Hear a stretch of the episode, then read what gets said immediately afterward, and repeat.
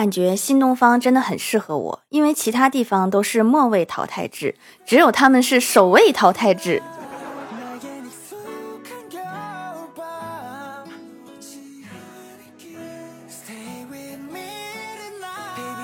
Hello，蜀山的土豆们，这里是甜萌仙侠段子秀欢乐江湖，我是你们萌豆萌豆的小薯条。上个月公司招了一个零三年的实习生让我带，我说让他去接客户。好家伙，他直接骑着他的电动车就去了，也不知道喊公司的接待车。更厉害的是，客户还坐着他的电动车来了。万幸遇到的是一个随和的客户，要不然这个实习生怕是又要去找工作了。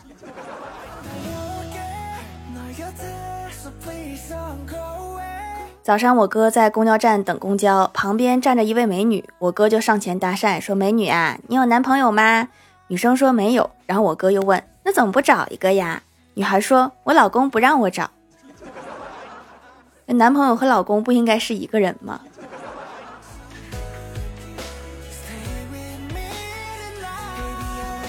之前和欢喜出去旅游，寻思挑战一下自己，一起去玩蹦极。第一次玩比较紧张，绑完绳子我就问欢喜：“要是等一会儿掉在半空中下不来怎么办呀？”然后欢喜摇了摇头，表示也不清楚。我心想，管他呢，别人跳了也没咋地，不是？这时旁边一个大哥说话了：“不会的，绳子够长。”即将起跳的我硬生生刹住了。什么叫够长？是刚好能够到地上吗？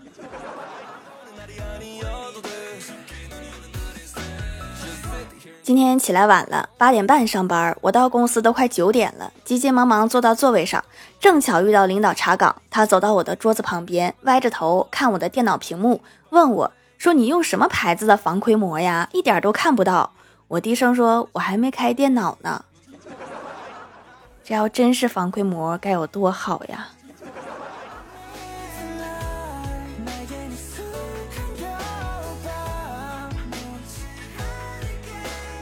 总公司大领导来单位考察，部门经理陪同，走到我们部门，询问我们工作怎么样，有什么需求吗？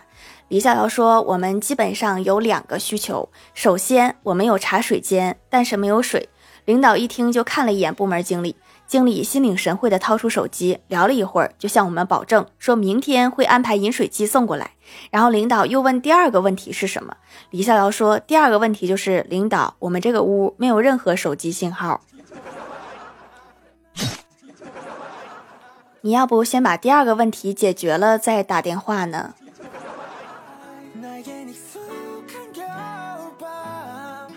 前台妹子是一个恋爱脑，她发现男朋友特别花心，喜欢网恋，和他交往的同时还去聊别的女生，然后前台妹子就创了七八个小号，扮成不同风格的女生和她男朋友谈恋爱。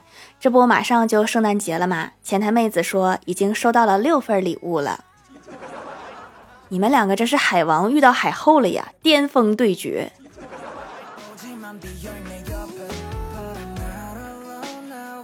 中午和小仙儿出去吃饭，一边吃一边吐槽工作，吐槽工资太低，身上没有几个钱。然后老板听到了，笑着对我们说：“年轻人，现在没钱算什么？以后没钱的日子还多着呢。”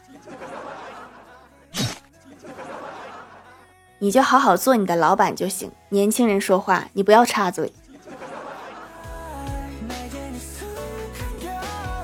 李逍遥最近身体状态很差，最近有点便秘，就发了一个朋友圈问道：“说家人们，我已经六天没上厕所了，求能治好便秘的好办法。”郭大侠在底下评论道：“我儿子只要学习就要上厕所，你可以试试。”我猜这个应该只对学生管用。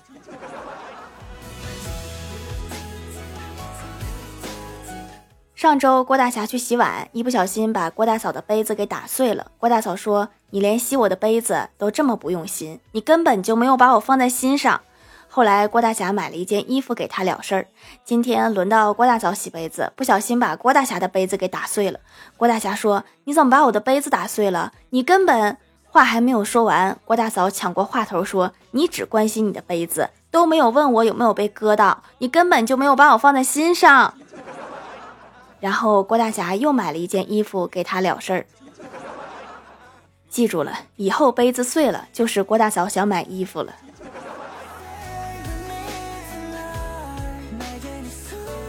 郭晓霞小的时候嘴巴很甜，记得有一次郭大嫂换上一件白色的新裙子，问儿子好看吗？郭晓霞夸张地说：“简直跟白雪公主一样呀！”郭大侠在一边直叹气，说：“完了，我儿子怎么这么个审美呀？”滚犊子！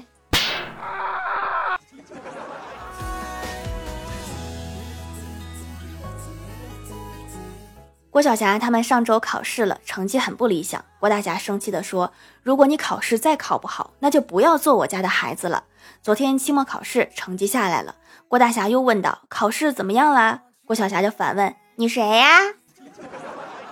你这个是先下手为强是吧？”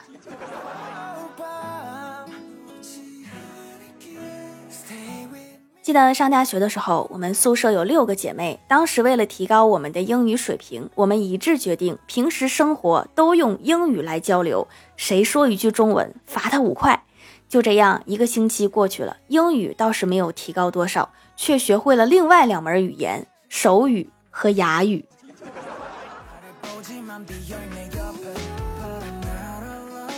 邻居家大姨给我介绍了一个相亲对象，不知道怎么的，对方加上了我哥的微信。我哥也没客气，上来直接就问说：“我是薯条的哥哥，是你要和我妹相亲是吧？”男方说是呀，怎么了？我哥问：“你有车吗？”男方说有。我哥又问：“你有房吗？”对方说有。然后我哥继续问：“那你有存款吗？”对方说不多，六位数。我哥停顿了一下说：“那你别来了，我妹配不上你。”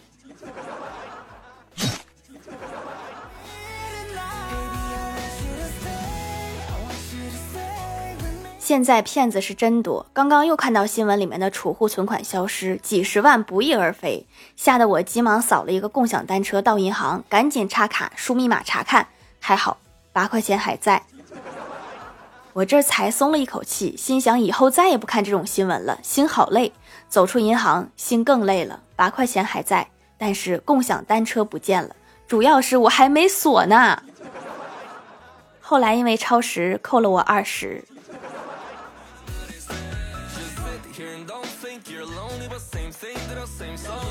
老爸最近总是神神秘秘的捧着手机，还时不时跟我哥要照片儿。然后我哥就纳闷了，说：“老爸呀，你最近为啥总向我要照片啊？”老爸说：“我在用你的照片网恋。”我哥吓了一跳，说：“被老妈知道了，你不怕跪键盘呀？”老爸说：“你妈就是背后的军师，不然我哪聊得动啊？”我哥有点不理解，说：“那你这是图啥呀？”我老爸说：“等我们聊的差不多了，你直接接手就可以了。”不是就是为了结婚，已经做到这种地步了吗？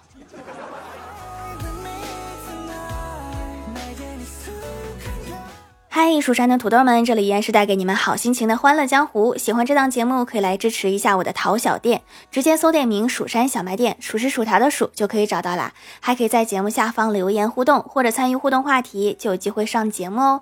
下面来分享一下听友留言。首先，第一位叫做彼岸灯火，他说早些年，小伙骑摩托车带着老婆和儿子去看丈母娘，在一条特别窄的小路上。刚转过弯道，突然发现对面有一辆卡车开得很快，老婆觉得可能要撞车了，瞬间就把孩子扔出去了。结果大车刹住，儿子满身是泥的从田埂旁边爬起来，一脸惊恐的看着他的爸妈。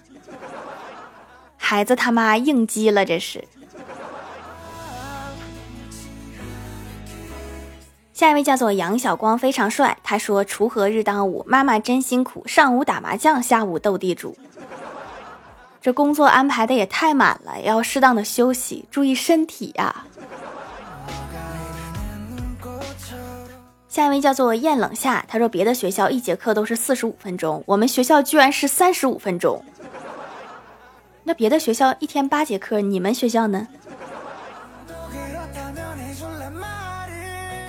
下一位叫做 T I N K K N，他说洗了一次痘痘就不疼了，用了一个多礼拜就不长痘痘了，其他的都缩回去了。手工皂祛痘挺好的，价格也不贵，多买还有优惠，老板很实在。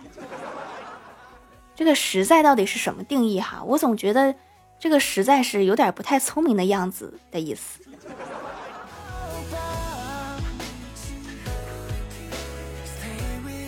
下一位叫做碗里的云吞，他说我和。我妈和我爸一个唱白脸，一个唱红脸。我爸说：“我揍死你！”我妈说：“老公你好帅呀。”这是一个加油助威的白脸啊！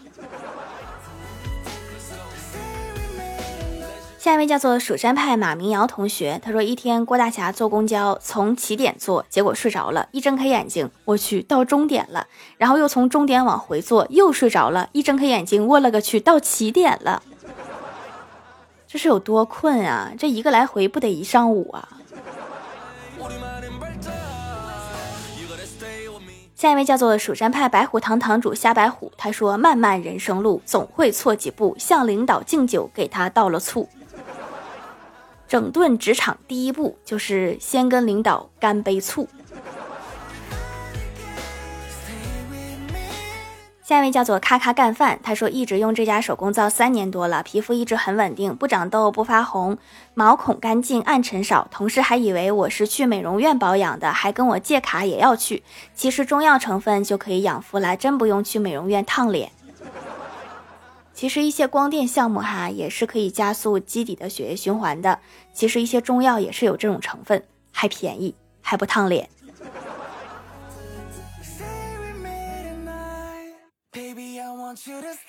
下一位叫做赶走夕阳的月亮，他说我一直是一个有目标的人。十七号，我的目标是熬到放学回家，然后听薯条的节目。十八号，我的目标是熬到放学回家，然后听薯条的节目。十九号，我的目标还是熬到放学回家，然后听薯条的节目。二十号，我的目标将会是，按照惯例应该是熬到放学回家，然后听我的节目。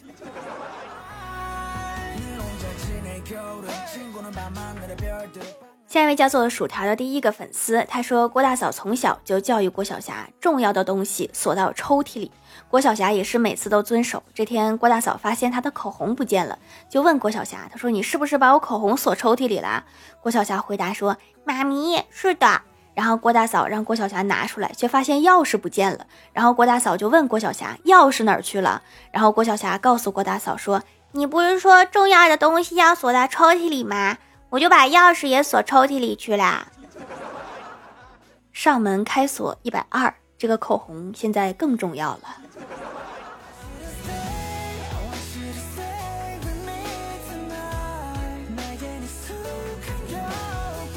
下一位叫做吴江逝去而君永恒，他说盖楼，我叔叔最近被解雇了。我问他发生了什么事儿，他反问我说：“你知道工头是做什么的吗？”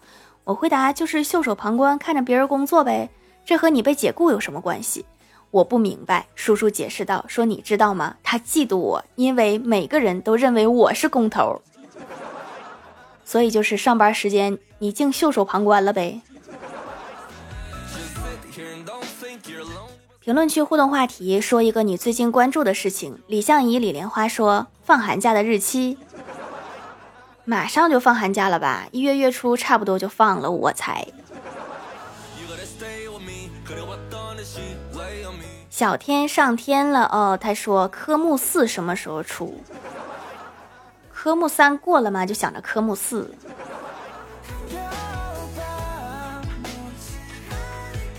太二真人的师傅说：“我啥时候能上星钻？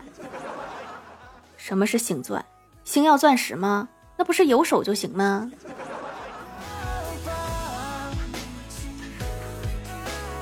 赶走夕阳的月亮说：“我一个小学生都有目标，薯条你的呢？为什么你不设一个目标，把它更新到一千一百级？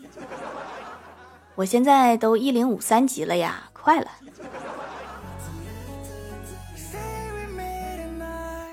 童心未泯的兔子巴巴说：“这次作业是不是要重写？”你有这种疑问的时候，你其实就已经知道结果了。下面来公布一下上周一零五六级沙发是巴黎瓦尔卡斯兰盖楼的有彼岸灯火、艳冷下碗里的云吞、李相宜、李莲花、蜀山派弟子吉兰、蜀山派白虎堂堂主夏白虎。诸葛钢丝第三点一四个赶走夕阳的月亮薯条的第一个粉丝吾将逝去而君永恒蜀山弟子贝壳心，感谢各位的支持。好了，本期节目就到这里了，喜欢的朋友可以来蜀山小卖店支持一下我。以上就是本期节目全部内容，感谢各位的收听，我们下期节目再见，拜拜。